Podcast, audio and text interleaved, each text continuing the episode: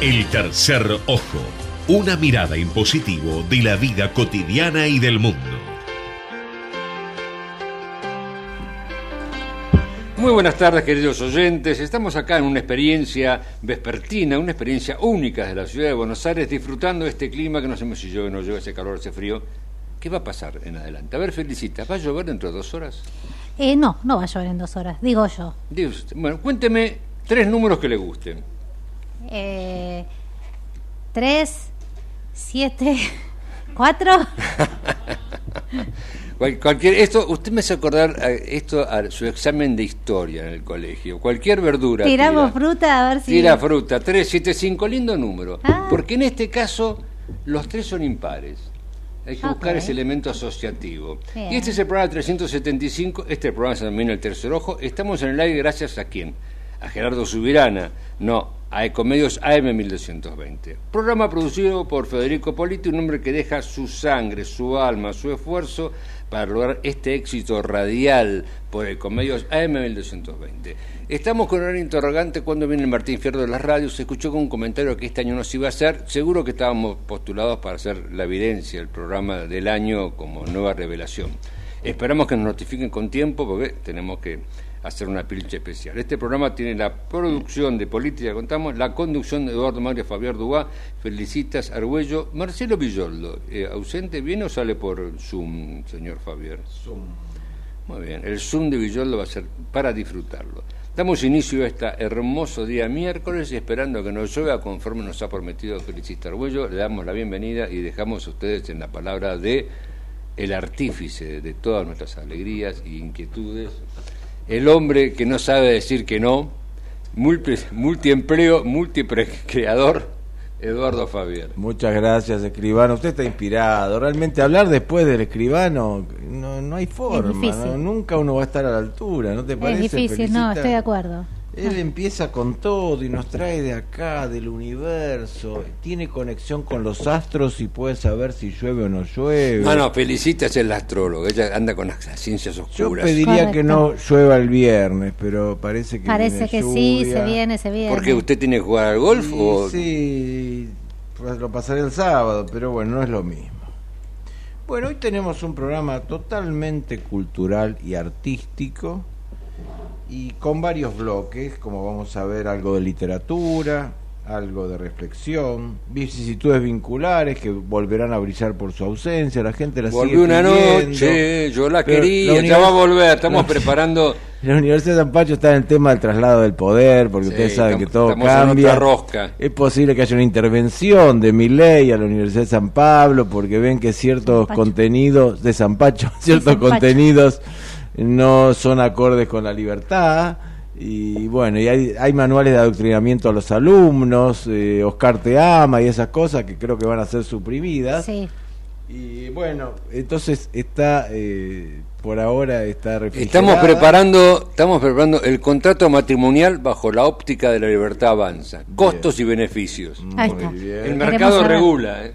Queremos saber de qué se trata. Y vamos a tener también unos espectáculos en una grabación que nos manda Marcelo, que está en tareas superiores. Tiene cosas mejores que hacer que está en la radio y bueno, hay que respetarle su decisión. Respetamos.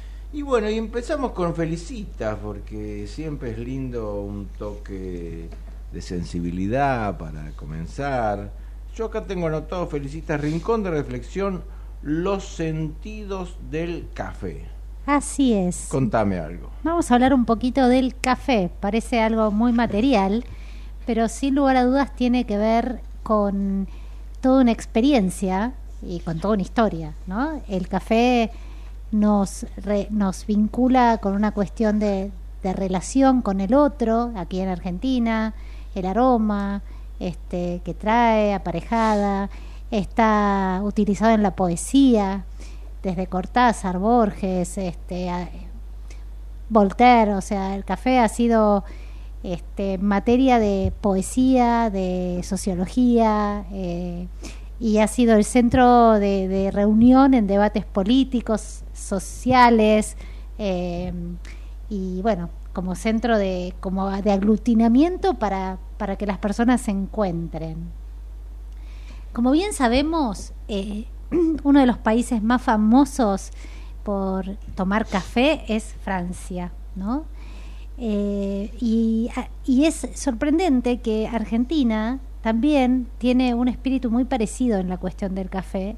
Se asemeja muchísimo a la cultura francesa en lo que tiene que ver con tener cafecitos afuera, hacer de la reunión con el otro y un café una institución. Eh, yo he, hecho, he tenido amigas, por ejemplo, una amiga francesa que se fue, se, se enamoró de un chileno, se fue a vivir a Chile y cuando vino por Argentina, lo primero que me dijo es, ay, qué lindo encontrarme con esto de, de poder tomar un café, sentarte con el otro, conversar, porque si bien existe obviamente el café en todo el mundo, que es lo que vamos a ver, esta cuestión de hacer del café una institución y un encuentro con el otro es más propio de Argentina, Francia y sin lugar a dudas algún otro país, ¿Puedo ¿no? Por hacer supuesto. una pregunta metodológica? Sí. Eh, ¿Esta columna tuya va a ser eh, unilateral o nos vas a hacer preguntas como Ya les vamos a Oscar hacer preguntas cuando lee las también. efemérides? Les vamos a hacer preguntas. Ok. ¿Qué me están también. fastidiando? Bien. Digo yo. Eh, te- te vas a Que tengo que cara de bobo que me fastidia acá el, pro- el conductor Fabio No. No, no. digamos palabrotas, por De. No, ninguna no, de bobo es una manera. palabra que de bronce la dijo Messi, el mejor jugador del mundo. ¿Qué haces bobo? ¿Cómo era? Eh, que mira, bobo. Mira, ¿Qué te mira? voy a decir algo que me dijeron hace mucho. A ver. Y me dijeron los escribanos. ¿Qué dijo? hablando del instrumento público, dijeron que una mm, foto pornográfica se incorpore a un misal no la convierte en estampita. Ahí está. Que una palabra bobo eh, la diga un prócer del fútbol no la convierte en buena palabra. En oración. Esta, Claro. Ah. claro, en oración. Esta es mi modesta opinión, pero admito opiniones contrarias y si ustedes por mayoría tienen otra opinión, yo me cambio. Pensé que se iba a retirar. Claro. me, cam- me cambio. Claro. Yo también Bien. tengo otra. Bueno, nada. Para contarles esto, a pesar de que estamos en la, en la competencia con Francia en este tema, Francia toma 5 kilos de café por persona eh, al año y el argentino eh, uno. Así ¿Y el- que ¿El italiano? el italiano toma, de hecho Venecia es uno de los primeros países de Europa que hace importa el café. El café viene de Etiopía, Sí. eh, de la zona de África. Ahí Eh, se descubrió. Ahí se, claro, ahí estaba, los holandeses lo llevan hacia Holanda, se lo roban en Bien. 1616. ¿Y Los, quién lo trae a América? y lo trae a América Los holandeses. los, los mismos holandeses. Los holandeses lo traen a América. Ok, ok. Y, Y de, de ahí de las Guyanas, de las de las- Exactamente. Las colonias holandesas. Ahí empiezan a- va a, Brasil y a Colombia. exactamente, exactamente.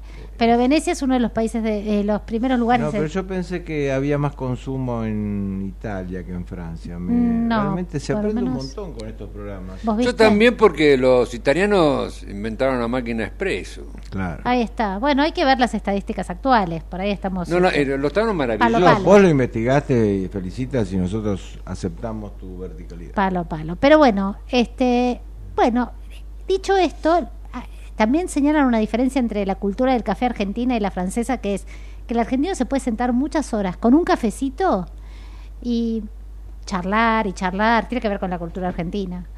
El francés se siente un poquito más apremiado a irse o a pedirse Mira. otro café a la media hora como mucho. Y ¿no? tiene que ver con el, el nivel de vida. También, ¿no? Claro. Bueno, Acá ustedes. con un café, Tiramos. terminás, arreglás una cita, viste, te dura tres horas. Bueno, ahí está. La, la primera cita, vos decís, ¿qué te vas a jugar la primera cita? ¿Te vas a jugar una cena? ¿Cómo te la bancas El después? café está buenísimo, pero sabes ¿Qué que me han dicho, café? a ver qué opinan ustedes. Alguna vez me han dicho que invitar a tomar un café es de amigos más que de romance. Si a vos el muchacho o el hombre te dice vamos a tomar un café, tendría que invitar una copa, me decían. Una Un copa, café. viste, pero claro, una ¿Cuál copa. sería la diferencia entre un café y una copa? A ver, Eh, tiene más glamour una copa, La un ápero. sensualidad. Establezcámosla. El café, yo igual no coincido, para mí el café me parece bastante sensual. De hecho, este ha habido poesías al respecto y el aroma y demás. Pero en teoría, el café lo que tiene, para quienes te dicen que no se invita a tomar un café a, a quien nos gusta, es que el café es más de, por ahí, de negocios o de amistad. O vos le decís, tomamos un café al primer, no sé, te paras en Pero la calle. no dependerá de la hora también. y bueno, si te Porque, a a ver, las 11 de la ¿A mañana. partir de qué hora se puede invitar a alguien a tomar una copa? Y... 19, 19, 30. Ah, yo voy a ser 18, soy un poquito más borracha. No, usted, usted es medio borracho. un poquito más. entonces- Claro. Si vos estás en el gimnasio, estás con una compañera, compañero, compañere que te gusta. Sí. Y de golpe dicen, che, ¿cómo estás? Tomamos un café. ¿Qué vas a hacer? ¿Tomamos una copa? No. Salir al gimnasio. Tomamos- no, a las no, nueve de la mire. mañana en el bar de la Un esquina. café No, irlandés. no, no un cierra. café irlandés en todo caso. A las 9 de la mañana. No cierra. No, cierra. 9 de la mañana no, pero tampoco. Tampoco vas a decirle, vos le decís, es muy jugado, che, te espero una copa esta noche. Es medio jugado. Sí, me parece sí. que un café tiene a mí las me gusta. ventajas A mí me gusta. copa, Sí. Que es menos compromiso. El café, claro, el café es una especie de comodín. Lo, te sirve a las 9 de la mañana, a las 11 de la mañana. Después de las 19 horas, el café hay que prohibirlo. Y además Hay te deja ir- alerta, ¿viste? Porque Hay que ir a la- una copa, También ¿viste? puede decir, mira, después de almorzar tomamos un café. O sea, alguien, Claro. cada uno almuerza por su lado. Ah, también, claro, la claro. tarde, Veo, veo que usted tiene una libertad horaria, Javier, es fabulosa, almuerzo. Bah, eh, hoy me estuvo contando cómo escribió su último libro, con razón. ¿Cómo, Tiene- cómo, cómo es eso? Y no trabaja por eso. Ah, mira No, vos. no tiene obligaciones laborales pétreas. Digamos que soy jefe. es Está bien, está bien, el de eso jefe se no trata. trabaja según el, No, el jefe. el reglamento Y aparte, él acaba de, Claro, él acaba de escribir, de escribir un libro, El arte de delegar, Claro, es así. está mi propia experiencia. Es un arte delegar, no todo el mundo sabe. Reconozco que es un arte, sí. Es sí, un sí. arte Bueno, delegar. estábamos entonces, no, En el café. para decirte algo, ¿no? Sí. Porque, digamos, vos decís Francia, te lo tomamos, quede como doctrina oficial de San Patrick. Aprobado. El café de Francia. Eh, ahora estábamos comparando el café con la copa. Sí, te digo una cosa más. interesante, Porque creo que los, sajo- los sajones te invitan a la copa directamente. Sí, es raro que te inviten a tomar un café, porque justamente no está la cultura del café como Y el acá. café allá es. Es, fierito y te lo vas a encontrar así en Y un, te dan bolichito. un litro y medio de café en una taza gigante. te Sin embargo, leí por ahí que una de las ciudades del mundo donde más se toma café es en Seattle, Estados Unidos. O sea que y lo- y los americanos son uno de los países que más café consumen. Pero claro, por esto que decís que toman así. Americanos, brasilero no el colombiano. exactamente. Y el brasilero tiene un proceso de recolección industrial. Lo digo porque estuve en Colombia Ahí. ahí donde ¿Industrial en qué sentido? A ver, contanos. que no se recolecta a mano como No. Juan Ah, como Valdés el y que se claro. va seleccionando el que está maduro, porque el café va dura todo el año, todo el año tenés Claro. maduros y, e inmaduros y los tenés que ir se- sacando, no es que Bien. se cosechen Ah, por año, buen todos punto. los días. Entonces, eh, los colombianos, claro que se va perdiendo porque ya no hay mano de obra o gente para eso, Totalmente. además son trabajos muy eh, Es difícil, ¿no? arduo. bajo el Sí, sol, sí. con el bolso atrás, bueno. Eh, en cambio los brasileños hace tiempo que lo pasan por máquina, te pasa Ah. una especie de topadora, te saca todo, después lo qué sé yo, como Sale lo que sale. claro, sale sale distinto. Y Mm. también creo que el brasilero es más torrado, o sea, Buen punto le ahí. meten más azúcar o lo queman, no sé. Ese es uno de los puntos que también surge de, de este análisis. En realidad el café torrado está prohibido en muchos países del mundo. Argentina es uno de los pocos países, te diría tres o cuatro más, que, España también tiene café torrado. que permiten el torrado. En algunos países está directamente prohibido. En Este, Colombia lo odian. En Y me Colombia, si imagino. vas ahí, Pereira, donde fuimos nosotros, que es el corazón cafetero y están todas las plantas de café, lo odian y te lo hacen tomar sin azúcar. Claro, y es sí. horroroso. Y sí. Es horroroso, te digo, nunca pudimos encontrar el gusto. Vos sabés que yo conocí una persona y esto, ¿vieron? ¿Se acuerdan apartó a todos los oyentes que acá vino Soledad Ferreira que eh, hacía coaching con caballos? Sí. Bueno, en Holanda yo conocí a su primo que ¿Qué le decían el holandés? eh, le decían el holandés argentino, el holando argentino, Uh, eh, claro, que tenía paladar absoluto. Yo sabía que no sabía que existía este concepto. ¿Vieron que así como existe quien tiene oído absoluto? Sí, sí. Hay gente que tiene paladar absoluto y lo contrataban de empresas de café, cafeteras, productoras de café para que catara los cafés y los granos que le vendían para justamente Bueno, chequear que fuera café puro y no estuviera mezclado con alguna sí, cosa tiene rara. que tener cierta acidez para ser bueno. Sí, bueno, me hizo Lo que probar. Yo lo fui a ver, me hizo probar y el café bueno, bueno, es súper fuerte. Y con tiene que tener algún... cierta acidez. Sí, y con alguna sabor medio hasta terracota. Una cosa, a mí no me gustó porque por la falta de costumbre a esta cosa tan intensa, este, si bueno, nosotros acá la gente toma cortado, que debe ser un acto criminal en el resto de los países. seguramente. Claro. Bueno, le pone yo. azúcar. Pero el cortado le da un poco más de dulce. Pero sí, cuando, claro, cuando vos tomás un ristretto en Italia, la cucharita queda parada, no puedes tomar. Sí, el cubano, café cubano. Además, es lo contrario al café que uno está. Tuc, y se acabó. Sí, Es sí, un trago. El tomar. cubano es así, Mi chiquito, hace fuerte. así, tuc, y claro, ya y es está el eso. ¿Y cómo sigue la charla? Bueno, charlemos. Pero, Pero el también es muy amargo, muy El fuerte. café se acabó, amargo. es fuertísimo. Súper Sí. amargo. Y el Pero café bueno, árabe y turco, que es con azúcar directamente y viene abajo la... ¿Lo probaron? Que abajo Sí. queda la borra. Sí, pero, pero prefiero 10 veces el café turco que, que el ristretto Qué italiano. rico, me encanta el café turco. eh. Armenio, turco, árabe, me encanta, me encanta Sí, esa mezcla. eh, Votamos, aprobado. Bueno, eh, hablando de esto, vamos a decir algunas frases de algunos poetas y, y filósofos y Creo que tenés sabios. fotos también. Claro, aquí tenemos a Rubén Darío que dice, una buena taza de su negro licor bien preparado contiene tantos problemas y tantos poemas como una botella de tinta. Ese es Rubén Darío. T.S. Eliot, yo he medido mi vida en cucharitas de café. Eh, Te veo muy documentada. Ah, pero claro, Realmente esto está investigado. La San Pacho tendría que hacer una mención de honor, Sí. eh, proponer la premio facultad. A partir del 10 de diciembre va a estar la nueva. no, viene la intervención, sí. sí. Queremos, queremos, este. Jorge Luis. Borges, el olor del café y de los periódicos. El ¿Dónde domingo- tomaban? Dale, dale. Sí, decime, decime. ¿Dónde tomaban café Borges y sus amigos? Ay, lo sabía, pero no me acuerdo. Y ahí en la biela. ¿Era en la biela que se juntaba con. Están las estatuas ahora. Claro. Hay una mesa que recomendamos a los oyentes. Ah, tenés ir, razón. Ahí en la biela, que es la calle Quintana y Sí. cuando da el cementerio. Ahí enfrente a la plaza, Debe ser sí. Quintana y Ortiz. Eh, en esa esquina está afuera, hay como unas estatuas o como se llamen de Galvez, ¿no? De los hermanos Galvez, los corredores Bien. de autos. Y adentro hay una mesa que es la mesa que siempre iba Bioy Casares y que a veces iba también eh, Borges. Ahí está. Y ahí están está. ahí las estatuas, bueno, los muñecos de ellos bien hechos. Bueno, ahí está lo que decíamos, que, que está cuando se estudia la historia del café, qué importancia tuvo justamente para la cultura y para la literatura, todo esto de armar las tertulias alrededor del café, ¿no? Este, así que bueno, tuvo, tu- tuvo increíblemente como mucha importancia cultural el café, finalmente. ¿Vos pensás que Francia es gran, tan gran consumidor de café por su conexión con el mundo árabe? Mm, es una buena pregunta, pero no, me parece que no. No, no, En no el que mundo yo sepa. musulmán que consume... Ellos, ellos consumen, consumen, por supuesto. De hecho, los árabes eran uno de los que no querían que el café pasara a Europa y demás. Eran como uno de los tesoros que ellos tenían. Pero, mm, Te voy a no, contar cómo se descubre el café. Había A un ver. monje. a ver. Había un monje y había unas eh, ovejas que sacaban, se comían unos frutos de una planta y después se volvían como vigorosas y medio locas, pero fuertes, como que se trastornaban.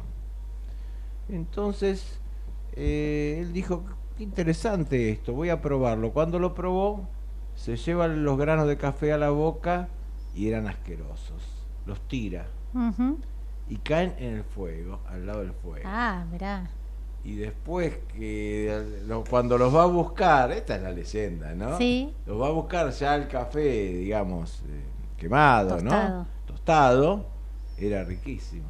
Y Mirá. de ahí empezó entonces todo el tema de cultivo de café, la remisión a Europa y este circuito que vos también dijiste, Claro. cómo se fue difundiendo en el mundo. Sí, es que sí, hay muchas cosas, no sé si es una leyenda seguramente, pero muchas cosas se descubren accidentalmente, así que tampoco Sí, sería tan correcto, raro. correcto. Es probable. Bueno, Borges dijo, el olor del café y de los periódicos, el domingo y su tedio, la mañana en la entrevista, eh, y esa, ay, perdón señores, la mañana y en la entrevista, página esa vana publicación de versos alegóricos de un colega feliz. Se nota que no tengo anteojos, ¿no? Este, Voltaire, el café puede que sea un veneno, pero debe actuar de forma muy lenta porque hace 85 años que lo tomo y me sienta muy Qué bien. genio, qué genio. Este, y el Che Guevara, por ejemplo, también el Che Guevara dijo, si no hay café para todos, no hay café para nadie. Mm, Así que, bueno, nada, eh, la cultura. Julio Cortázar. Pienso que si hubiera sido mujer usaría café como perfume. Mira, está bueno.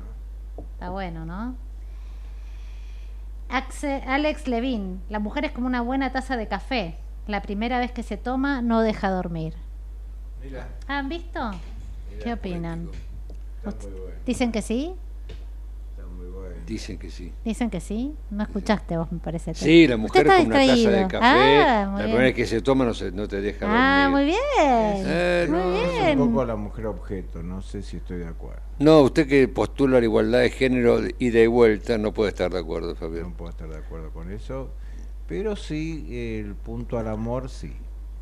Eh, bueno, A mí me pasa lo mismo que le, me- que le pasa a, a Sancho, Claudio Sancho o Carlos Sancho. Me ven las mujeres como un objeto. Sí.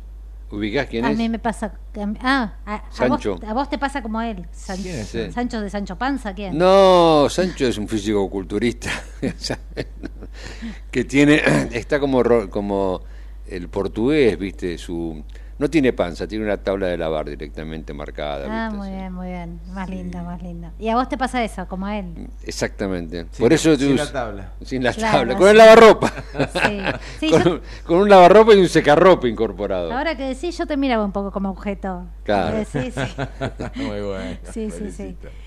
Así que bueno, eh, cerrando un poco este concepto, la verdad que el café... Eh, Quisiéramos las conclusiones de tu ponencia, de tu disertación. Ah, y tengo que concluir. Bueno, Claro, yo, a mí y, me... eh, y después que nos hagas las preguntas, porque el tema este es preguntas y respuestas. a mí- bueno, la Nosotros vinimos preparados de Soy la te- San te- pequeño la luz ilustrado. Ay, ay, ay.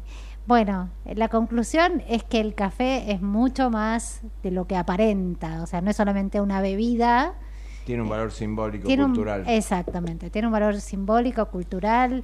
eh, hay poesía alrededor, hay estudio alrededor, hay historia alrededor, hay economía alrededor, mueve ¿Y economía. los tangos y el café qué podemos decir de los tangos? y Ay, chan café? chan. A ver, chicos, ahí El está la café, la pregunta. humedad. Les devuelvo. Les devuelvo la, les, re- les devuelvo la pregunta. O sea, en Café La Humedad es el café como lugar de encuentro, ¿no? Es el, el, el ámbito que sería lo que era la pulpería en, las, Ah, eh, en los pueblos, ¿no? Bien. Sería el café como lugar de encuentro. Y después Bien. tenés el último café, Ok. el último café, y ahí que es el último encuentro, porque es cierto, el café es un encuentro, ¿no? Exacto. Es un encuentro. Ver ¿Es para empezar o para terminar? ¿Viste? Cuando se rompe un vínculo y si tomemos un café y la despedida. Sí. Cuando tu pareja te dice tenemos que hablar, Prepárate, Sancho. prepárate Sancho, Sí. porque No, pero es, también son una puede forma ser el de... color de las cortinas, pero quizás no tanto. No, Según estadística de la Universidad de San Pacho, es. ¿qué anda- porcentaje hay de tenemos que hablar y ruptura?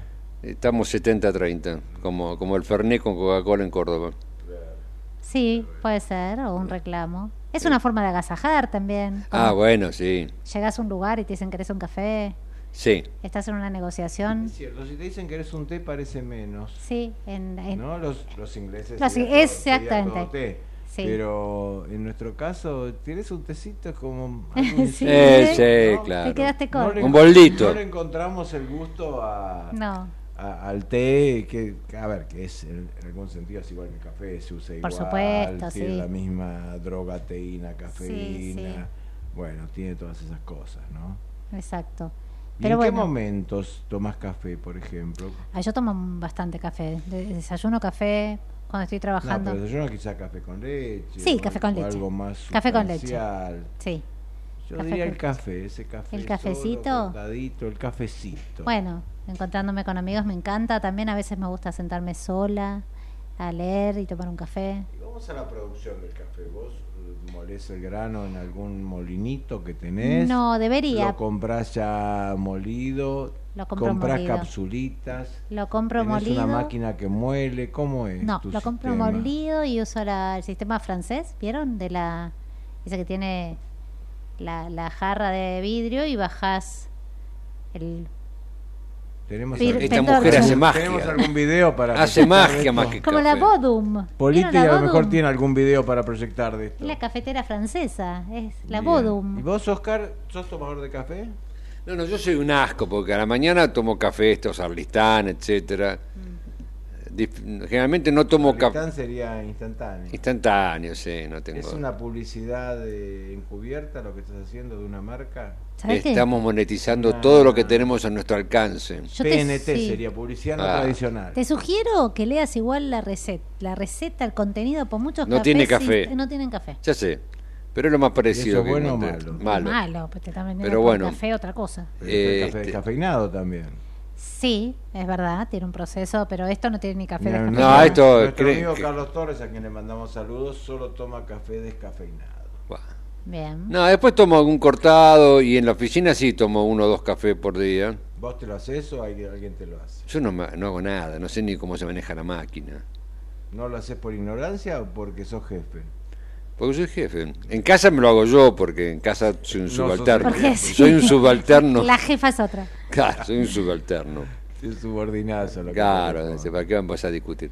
Este, así que no, en casa me lo hago yo, me lo hago yo, pero en la oficina lo hacen unos chicos. Yo me, aju- me ayuno intermitentes con café. ¿Tu ayuno intermitente es solo Claro, café? Sí. ¿Pero cuántas horas café? Hasta tomás? una ¿Todo el y día? media, desde la noche, que yo 10 de la noche, hasta el otro día una y media. Lo que ¿Y tomo cuántos cafés? es café. Dos, ponele, puedo tomar. Ah, ok. Bien. cortados. Como para o tirar. no. De un momento me dijeron no se puede cortar, Claro, tiene que sí, ser es- puro. Bien. No, horrible. Sacarina, no, tampoco sacarina, Ah, tiene que ser stevia, Uh. no, stevia, Ah, stevia. podría ser. Después dije, bueno, esto será verdad o no será verdad. ¿Y la No acidez? se sabe. no Porque se si entras al café con, en ayunas y sin nada, ¿no te da acidez? Después el café se conecta con el cigarrillo. Ajá. ¿no? El primer hábito para dejar de fumar es no tomar café. Claro. La primera cosa que tenés que hacer. Porque hay una conexión. Ok. Almorzás, ¿Querés el café? Y... café como para. ¿no? Ajá. y luego el cigarrillo. Entonces, si querés dejar de fumar, primero tenés que dejar- tener algo siempre en la boca. porque Claro. En realidad es una ansiedad, ¿no? Sí. Necesita tener algo en la boca. Y, y luego, sí, tiene razón Oscar, conviene ir al té, por ejemplo, que el té Sí. no te produce nada. Sí. No, es como agua bendita el té. Claro. Bueno, Bien. entonces, ¿café sí o café no? Sí, café sí, café sí. Como beberaje sabroso que es y como encuentro. Sí. Nosotros ahora tenemos una máquina nueva de café en una casa nueva, en Pilará, obra de Lucía, por supuesto. Y esta máquina nueva, bueno, hay que ponerle café de un lado, el agua del otro, como todas, ¿no? Complicada, alta, hace café feo. ¿En serio? Y ahora Lucía descubrió que hay que poner, además de los granos, en un compartimento aparte, hay que poner café ya molido. Mezclar el grano más el café molido más el no sé qué. ¿Y ahí sale mejor? mejora. No Más nos o convence menos. todavía, pero no es tan malo. Así que bueno, si alguien tiene una máquina parecida y nos puede llamar a la radio, Ilustrar. ilustrarnos, mucho le agradeceremos. Bueno, Bueno, yo excelente. estoy esperando, ¿sabes qué? Que llueva café. Ahí está. Vamos Dale. entonces, adelante, señor operador.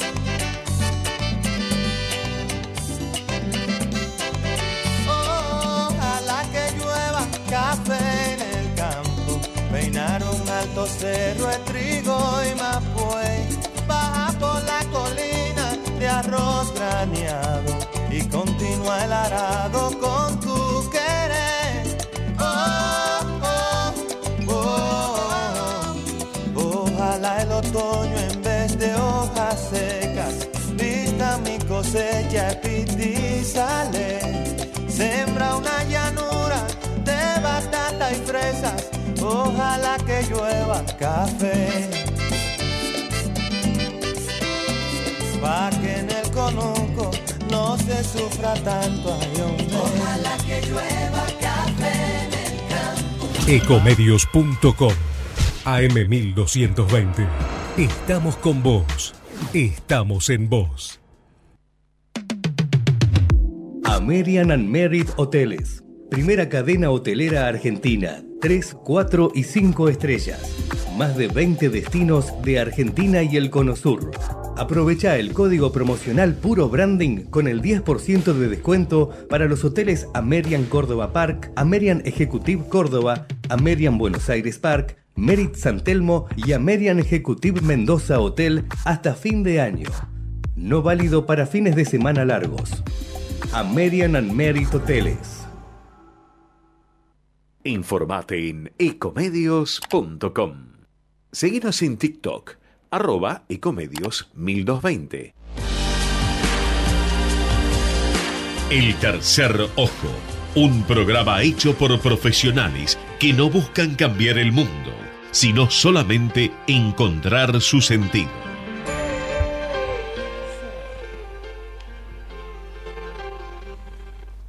Volvimos, regresamos, estamos en el aire nuevamente con la segunda parte, la mejor parte que usted no se debe perder. Así que escuche con atención, disfrute si está conduciendo. ¿Qué número de programa es, escribano? Los tres números eran impares. A ver, asocie, Fabián. Usted no, no, usted conteste. Porque creo no, no, yo le hago la pregunta. yo lo estoy contestando. Los tres números eran impares, asocie. Usted, perdón, fue un colegio privado, ¿verdad? Y su papá era su papá era el profesor. Por eso aprobé. Evidentemente. 375, Fabián. Bien. Qué suerte la suya. bueno, ahora estamos con nuestra. Seguimos con nuestra parte. Ya le dije que no corrija a los compañeros en el aire y usted parece que no aprendió la lección. Y, estamos con espectáculos. Vamos a pedirle a Marcelo Villoldo si nos puede hacer sus comentarios sobre dos eh, eventos. Una es una película argentina que está en Netflix y la otra es una función de teatro que está por terminar y vayamos rápido. Adelante, señor operador, por favor. Hoy en nuestro espacio de ocio creativo nos vamos a refugiar en el teatro y en el cine, en dos salas oscuras, pero vamos a salir y después ver un poquito a la luz, porque va a haber una chapa vinculada con la literatura. La primera propuesta es el teatro es la obra Animal Humano que se estrenó solamente cuatro funciones. Ayer pude ver la tercera. La cuarta es el próximo miércoles 6 de diciembre. Se la súper recomiendo en el Teatro Astros. 20-30 horas. Jorgelina Ruzzi le pone el cuerpo, una de las mejores actrices argentinas, le pone el cuerpo a este unipersonal bajo la dirección de Guillermo Cacase. Ya cuando ustedes ingresen a la sala, se van a sentir con una escenografía totalmente despojada, consistente en una tabla de planchar, una plancha, mucha oscuridad y de fondo una ventana que entra, muy poca luz y hay como un humo y una música bastante perturbadora. Cuando ella aparece en escena, nos vamos a enterar después, pero ya les voy contando que ella es una veterinaria, va a estar a lo largo de un poco más de una hora planchando su uniforme, con un monólogo increíble. Eh, va a relatar a través de, su vida, con humor, con inocencia, nos va a hablar de la vida familiar, de sus recuerdos, mm, de cómo su papá trabajaba en una fábrica de chacinados y lo que representaba en esa época el olor del padre, el rol de la madre, lavándole esa ropa para que saliera ese olor. Eh, y en permanente, a lo largo de la obra, va hablando con un perro, mm, que tenemos que imaginar que está ahí ese perrito, porque este animal humano con un cuerpo totalmente encorvado nos va mostrando a lo largo de su vida y nos va contando eh, distintos animales con los que ella se ha topado, no solo como veterinaria. Em, también nos habla de su soledad, de los prejuicios de la soledad y la mirada inquisidora de los de afuera. Los de afuera en este caso son sus vecinos. Eh, sublime, la verdad, no, se pierdan la última función. Miércoles 6 de diciembre, Teatro Astros, 20-30 horas. Les decía que vamos a salir de la sala de teatro y nos vamos a refugiar en el cine. En el cine nos vamos a refugiar si es que van a, al cine Atlas, Atlas Caballito o Atlas Patio Bullrich, porque largaron pocos, pocas salas, pues fue a Netflix. ¿eh? Si no, ya pueden ir a la plataforma, háganse su salita de cine en sus casas, oscurezcan la habitación donde tengan el televisor y pongan eh, play a esta película llamada Elena Sabe. Elena Sabe es la última película de Anaí Berneri, una excelente eh, directora de cine argentina. Y tenemos a otra gran mujer también encorvada, que es Mercedes Morán. Otro enorme papel de los que nos tiene acostumbrados, pero este es una mujer que tiene Parkinson avanzado. Y en la película algo nos vamos a enterar, ¿por qué? Porque si ustedes leyeron a Claudia Piñeiro, oh, toda una, una, recomendación de mujeres en el día de hoy, una gran escritora argentina, esta es la adaptación de su novela Elena Sabe del año 2007. Y si algo saben de la obra, si no les voy contando, es una mujer con Parkinson avanzado. Y ya sabemos desde el comienzo, su hija es Erika Rivas, otra gran actriz argentina, y nos vamos a enterar al poco tiempo que su hija va a aparecer muerta. Entonces, la película es el viaje para averiguar qué le pasó a esa hija. Un viaje que arranca en la provincia de Buenos Aires, que se toma un tren para llegar a Constitución, y de Constitución tiene que tomarse un taxi para llegar al barrio de Belgrano, para buscar a una amiga de su hija que no sabe si sigue viviendo ahí, para que la ayude. Esa amiga de su hija es abogada. Y ella solita, mm, con una también muy encorvada, un cuerpo como el que mencionamos recién de Jorgelina Ruzzi. La diferencia de acá sabemos que ella tiene una enfermedad y se las tiene que arreglar sola. Eh, la hija la dejó en la peluquería, iba a ir a la iglesia, la hija nunca volvió a la peluquería. Y la madre, cuando encuentran el cuerpo de ella, eh, se cierra la causa diciendo que ella fue, eh, se suicidó. La madre no cree eso porque ese día llovía y ella le tenía miedo a la lluvia, entonces no iba a hacer cosas en un día de lluvia. Bueno, es increíble em, la película, la, actuación, este viaje que hace esta mujer, cómo le pone el cuerpo Mercedes Morán a, a esta enfermedad. Em, no es mucho spoiler lo que les dije porque en realidad es la sinopsis, es lo que se pueden enterar. Lo interesante es ver la actuación y además, bueno, ver el resultado, ¿no? Que, con qué se encuentra esta mujer. Y por eso yo les decía que la chapa que tenemos hoy es refugiarnos en la literatura. Ahí volvemos, salimos de la oscuridad del teatro y del cine y nos vamos a los libros. Tuve la oportunidad el otro día de entrevistar, de dialogar con Mariana Travasio por su último libro Me Verás Caer, que estuvo en Villa Ocampo visitándonos. Y es un libro de cuentos, y el primer cuento se llama Cansadas. Le recomiendo todos los cuentos de ese libro, eh, que están entrelazados, pero lo interesante de este primer cuento, Cansadas, es el viaje de una madre y una hija que se van a la costa. Y es el desenlace de este cuento, podría tener un punto en común con Elena Sabe.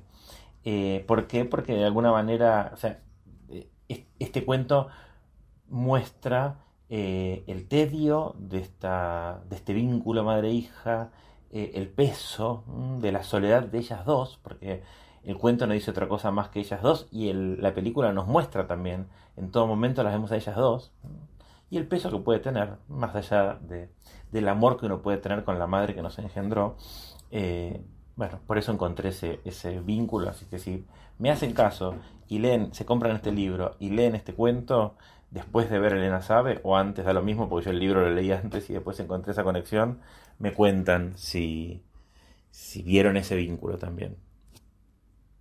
Bueno, muchas gracias Marcelo, veo que sos completo, vas al teatro, vas al cine y también a la literatura. Todas las artes. Todas las artes para Marcelo. Y ahora, desde la Universidad de San Pacho, viene un programa de preguntas y respuestas. Veo, veo. Llamado mm, ¿Qué día es hoy? ¿Qué día fue ayer? ¿Qué día es mañana? Adelante, señor Cuando ibas en el auto eras chiquitita, Felicita. ¿no? Jugabas al veo, veo. ¿Qué ves? Bueno, un día como ayer, ¿qué pasó? Con un hombre muy vinculado de a la música, medio al underground de la música, Rosarino y que era un marginal de la música. y compuso una banda sonora por una película muy famosa donde trabajó María Schneider y Marlon Brando. Veo, veo, ¿cómo se llamaba? Ah, Y su apodo es muy utilizado por algunos que fueron presidentes de la República. Lalo. No. ¿Quién, ¿A quién le decían Lalo? ¿Qué presidente de la República le decían Lalo? A ninguno. A Lalo Schifrin. No, no, pero No, no. era Lalo Schifrin. No, Lalo Schifrin. ¿Puedo no. retirar mi Puede retirar. A ver. Gracias. ¿alguna uno, ayudita? ¿Una ayudita? Una ayudita. Nació en Rosario, tocaba un instrumento no muy común, pero que en la película, justamente, el último tango en París, cuya pista él compuso, se ve esa imagen tocando el saxofonista, Ah, el gato Barbieri. ¿A quién le dice gato a Macri? no la tenemos. Bien. Ah. Era difícil, escribano. Demos Sí, otra oportunidad. ver, Felicita otra que oportunidad. estudió muy bien la lección Otra de café. No, esta, esta a comentar. Año 2000, un día como hoy, Boca sale campeón. Muy bien. Dos goles de Martín Palermo. Muy Y bien. esa no es ninguna pregunta. No, no, Propaganda de decir. boca en la malaria. Esa la quiso decir. Claro. Claro. ¿Qué premio ganó Juan Gelman un día como hoy en el 2007? Tres vidas. ¿Tres, tres chances quiere usted? Ah, dale tres vidas. Tiene tres vías, bueno, sí, sí, con- concedidas. Premio de la Literatura Española. Uno muy famoso. No, no, decir los tres premios posibles. El Premio Príncipe de Asturias, Sí. el, pre- el Premio Literatura de las Canarias o el, o el Premio Cervantes. A ver, a ver, ya vamos a ver. Vamos a ver. no, no, deje el A Google. ver, a ver, ¿qué me tienen dice? derecho a googlear. No. Eh, ¿Será el Cervantes? Muy bien, Muy bien, otro. felicitas. Lo último, a ver, ¿a quién? ¿Retirás o seguís participando? No, Sigue seguimos, participando. seguimos. A ver, ¿cómo se llamaba, verdad, o qué, y- o qué nacionalidad? Tiene dos opciones, sin mirar y sin copiarse. El personaje del Chapulín Colorado. ¿Y dónde trabajaba? Mexicano, eso sí. Oye, ¿y dónde, en qué programa trabajaba? El Chespirito. Muy bien. Ese sí, esa Muy cultura. bien. Un día como hoy muere. Terminamos con el Chapulín Colorado. Esa ¿Muere era el más personaje fácil. o la persona? Muere la persona. Bueno, a ver, un día, un día es como ayer, un día como hoy, un locutor que hizo escuela realmente, gran impulsor del rock nacional, nació un día como hoy. Un locutor de rock nacional Sí. será. Creo Tito, escuelas. Tito Lecture. Va. No, no, no, no, no voy a contestar. Bebe Cotepomi, Badía. Badía, Badía. Badía y compañía. Bien. Y un día como hoy nace en San Antonio de los Baños, Cuba, el músico, compositor, exponente de la nueva trova y autor de clásicos temas como El Unicornio. ¿Quién podría ser? El único chico Novarro. No. Cu- cubano, dije, Ah, señorita. cubano. Yo dijiste el unicornio, dije el unicornio azul ayer. Ah, no era, era, eh, La decir- trova cubana. Ah, ahí. No, esa, a ver. La trova cubana. Creo que la pertenencia al barrio norte le impide a Felicitas. Claro, no participa, Conocer Silvio Rodríguez. Silvia Eh, Rodríguez. Bueno, Silvia Rodríguez. un día como hoy se firmó el Tratado de Paz y Amistad con Chile. Tratado de Paz y Amistad, Canal de Beagle. De Beagle. Ah, ¿eh? bien. para evitar la guerra. Y un día como mañana, Mañana, mañana. Bien. Pink Floyd publica The Wall. Mira.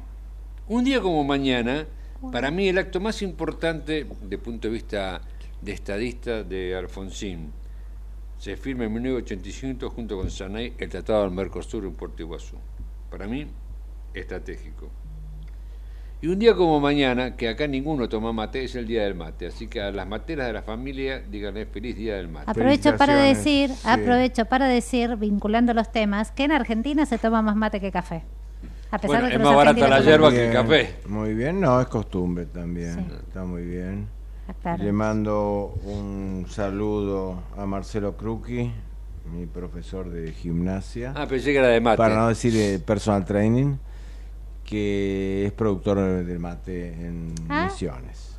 Vos sabés que la otra vez iba yo por la calle Paraguay, elegantemente vestido con mi presencia que asombraba a varias personas, y pasó un joven con, en una mano, debajo de la axila llevaba un termo, en, en- en la mano izquierda llevaba el mate y en la derecha iba hablando con el celular. Yo dije, se iba a pegar un palo. este, este de ser uruguayo no tiene idea, cuando llega a la esquina se queda sin celular y sin termo. Es el identikit del uruguayo. Ah. ¿Cómo Antes era la radio transitores con el partido de Peñarol, Ah. ahora es el celular. Es así. Pero van caminando por ahí tomando mate. Sí, Ah, sí, totalmente. bien, Manejan todo con el mate. Sí. Van por todos lados. Bueno, quizás ya sea el momento de la literatura. Y bueno, nos conmueven algunas frases que hemos escogido de libros, de películas, de reportajes. Hemos distribuido estas frases. Y bueno, eh, este dossier de frases que están en el blog del que soy director, eh, quería consultar la felicita si hubo alguna frase que la haya impactado. Hay dos que A me ver, encantan. Vamos a analizarla. La literatura se adelanta a la realidad o rescata aspectos inadvertidos de ella o directamente interviene en la vida cotidiana. Me ¿Quién- parece ¿Quién lo dijo esto? esto lo dijo Hugo Beca Becasese. no Bien. veo, Becasese. A ver, analicemos. Se adelanta a la realidad ¿Qué literatura podría ser esto? y mirá, 20.000 leguas de viaje submarino, Bien. por ejemplo. Fíjate La cómo ciencia ficción. la ¿no? ciencia ficción ha podido decir este y, y predecir cuestiones que, que el hombre después eh, logró generar y esto por, tiene que ver para mí con esto de que la imaginación precede y el pensamiento la precede a los hechos, a la acción, exactamente. O rescata aspectos inadvertidos de ella, tiene que ver con esto de que hay un observador que advirtió algo que está sucediendo y que en algún punto te lo, te lo señala y te hace darte cuenta de alguna situación que... Rescata lo invisible. digamos, Exactamente, exactamente. Eh, o, o no necesariamente lo que es invisible, sino la interpretación, alguna interpretación de alguna circunstancia que está sucediendo y que, que no habíamos visto, observado. O interviene en la vida cotidiana. Bueno, esto de poder transformar, reinterpretar, reconducir a través de la literatura. Para mí es, es así, es cierto. La Este, literatura puede cambiar la vida.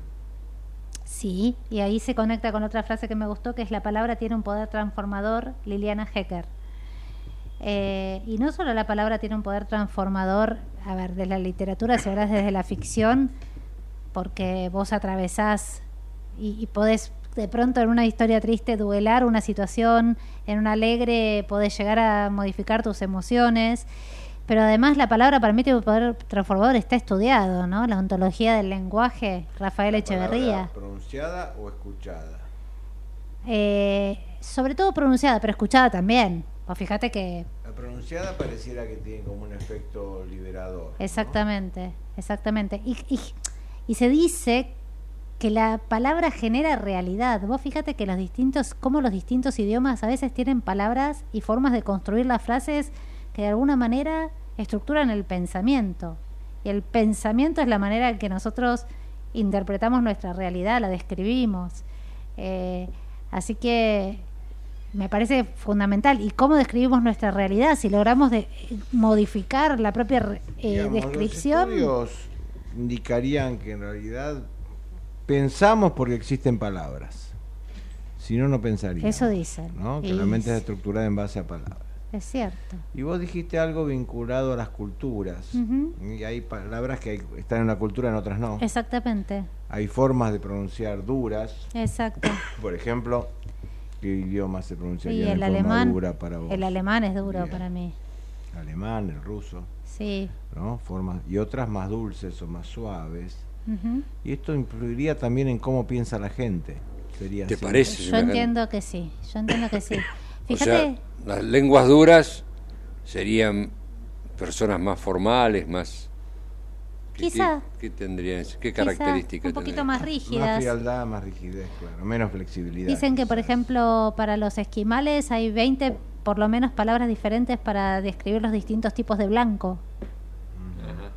Eh, ellos pueden percibirlos. pueden percibir los distintos tipos de blanco. Nosotros para blanco, crema, qué sé yo, no sé. eh, pero- Blanco perla, Sí, Pero blanco... también está la palabra recibida. sí, Esto a claro. veces opera. Alguien te dice algo. Sos estudiante, un profesor un día te dijo algo que te quedó. Totalmente. Te transformó. Sí, ¿no? Y a veces te definitivamente. lo encontrás 30 años después y decís, usted me dijo Sí. algo, el otro se Sí. olvidó totalmente lo que te dijo. Sí. Pasa mucho eso. Sí, totalmente. Y yo vi una película llamada eh, Jesús de Montreal, Sí, Era una película muy vieja en la cual era un grupo de comedia de actores que, bueno, tenía una vida totalmente libertina como en Montreal, que es una de las ciudades con más libertad sexual de Canadá y quizá del mundo. Pero los contrata la iglesia para hacer, perdón, el Via Crucis ok. y ellos van leyendo los textos, van escuchando unos a otros, van ensayando y es como que la palabra evangélica los penetra Mm, de manera tal que cuando tienen que hacer la presentación ya se transformaron en fervientes cristianos Claro. y por ahí ya se pasan porque la película tiene un dejo también de, de crítica o de ironía se pasan y hay uno que se cree que es Jesús y bueno, Ah. después muere Ah, pero hay un poder transformador de la palabra escuchada Sí. y pronunciada, ¿no? sin duda. Esto, eh, lo que dice Liliana Hecker, estamos muy, muy de acuerdo. claro, eh, esto mismo que vos dirías del que adelanta la realidad, lo dice Kafka, ¿no? Cuando dice, la literatura no es un espejo que refleja, sino un reloj que adelanta. Ahí está. ¿no? Bueno, Como diciendo, bueno, Bien. va a pasar algo y yo lo estoy de alguna manera haciendo una profecía, ¿no? sí. Viste que hay un dicho, la realidad supera la ficción, ¿no? Yo les voy a decir algo del Indio Solari. Eh, Sí. Si Su po- conoce. sí, como no, pero su poesía es incomprensible. Bien. La de la Tomamos- vaca. Tomamos eso. Bien, vos ¿Qué? conoces al Indio Solari, su poesía. No conozco su poesía, no, no la he leído. Bueno. Vamos a leer la de la Ah, vaca. ah, la otra vez no lo encontré, otra vez por la calle, o acá en Carlos Pellegrini, cerca del obelisco, había un librito que decía, para comprender la poesía del Indio Solari, las claves para comprenderla. Bueno, la próxima podemos hablar del Indio Pero bueno, Solari. habría que- Pareciera Sí. que la poesía tendría que tener como requisitos, más allá de mamá me ama y esas cosas, tendría que tener como requisitos algo exterior que nos lo comprendemos y nos impacta y algo velado que queda como misterio y que cada persona que lo lee lo puede interpretar distinto. Sí, claro. Fíjate, bueno. el Indio Solari dice, A ver. el efecto poético se produce por la capacidad de un texto de continuar generando lecturas diferentes sin ser consumido nunca por completo.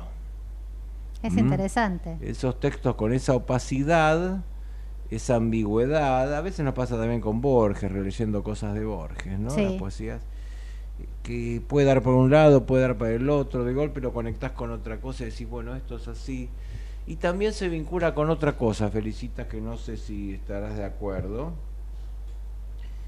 que es eh, que uno lee lo que tiene adentro. Sí, coincido. ¿no? Uno ve lo que su mente Sí. está preparada en ese momento para ver. Sí, totalmente. Entonces nos pasa que leemos un libro o vemos una película a determinada edad de la vida y cuando años después la releemos o la Sí. revemos, le encontramos un significado. Quizás distinto, a veces muy superior o a veces no, a veces nos decepciona. Totalmente. Correcto, porque hubo un yo interior que tuvo un cambio. Absolutamente cierto. Absolutamente cierto. Esto es realmente inter- interesante. Después hay cosas para los que escriben, por ejemplo, dice Silvina Ocampo, en la vida y en la literatura hay que saber cortar. Porque hay un principio, yo hice un taller literario con, licenciada Drukarov, Sí, y ella decía, bueno, eh, menos es más. O sea, cortá. Claro. No escribas tan largo. Claro. Vos tenés que transmitir una idea, una situación, un hecho con las mínimas palabras posibles. Ah, yo eso de campo lo interpreté, este, te- por ahí lo dijo en, en sentido tuyo, en esto de poder soltar eh, la obra. Me parece, pero no sé si viene por el lado de, la, de, la de lo sintético, como decís vos, o del soltar la obra y decir, bueno, listo. También va, ¿no? Quedaríamos como con el Indio Solar y daría Claro. para las dos. ¿eh? Claro. Bien. Después esto interesante, abrir un libro es habitar el pensamiento de otro, ponerse en su lugar, tener una visión nueva de lo ya conocido. Esto también es muy interesante. Sí, súper ¿eh? interesante. Algo, Y una fíjate- visión nueva. ¿Te acuerdas que habíamos dicho la, rescata aspectos inadvertidos, no? Sí. Una visión nueva. Y también vivir otras vidas. Sí, ¿no? absolutamente. Que esto es algo que no solo los psicólogos tienen, o los rectores de Universidad de San Pacho tienen esa Y los actores. El, el libro nos permite vivir otras vidas. Sí, otras cuando hablaste de pensamiento, de evitar el pensamiento del otro, pensé en esa doble situación, ¿no? Que por un lado podés leer el libro de alguien que precisamente te, te transmite ciertos pensamientos, o sea, estos libros que tienen que ver por ahí con, no sé, la filosofía o alguna cuestión, si querés, este, intelectual, pero también cuando lees una novela, Sobre estás, todo la novela te traslada. estás entrando en el pensamiento de los personajes y a la vez, de alguna manera, en el pensamiento del autor, ¿no? Te crees el aventurero, capitán del mar. Impresionante, sí. Sobre todo cuando era- tenías, era preadolescente, con las novelas Julio Verne, el capitán. Sí, sí, absolutamente. Usted me imagino, Fabián, que leía todas esas novelas. Gran lector, Fabián. Sí, no era jefe, tenía que leer en esa época. Sí, Algo parecido a lo que decíamos, la grandiosidad o pequeñez de una novela no está en su tema, sino en cómo nos enseña a mirar de un modo nuevo esos temas. ¿eh? El, Sí. el enfoque, ¿no? totalmente. Esto Nos está faltando menos de un minuto. Chiles. Sí, tenemos que cerrar. Bueno, vamos a ir cerrando. Cada uno dirá una reflexión final para que los oyentes se lleven eso para degustarlo toda la semana, sobre todo cuando toman café. Yo le voy a dedicar el tema de cierre, que va a ser Muchachas Ojo de Papel del Grupo Almendra, a Valeria. Ella es muy jovencita, no lo pudo vivir en su adolescencia. Qué grande. Un gran saludo a Valeria. Así que buena cena para todo el a mundo. Lucía y... Y le mandamos un saludo a Emilio del Guercio, ya que estamos del grupo Almendra, Muy bien. este, eh, con esta canción. Bueno. nuestro, mi consejo final, leamos, leamos. Leamos, sí. Nuestro, y un saludo a Weigel Muñoz, que siempre que lo vemos tiene un librito y un librito distinto. Él va, en vez de con el celular mirando cosas, leyendo libros. Qué bueno, bueno. buena semana, Hasta luego. gracias a todos. y Hasta luego, gracias, viendo. disfruten. Adiós.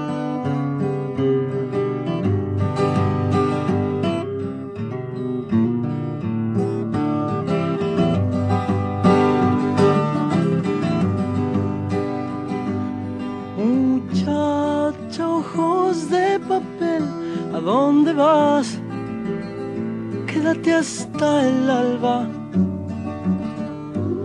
Muchacha, pequeños pies, no corras más. Quédate hasta el alba.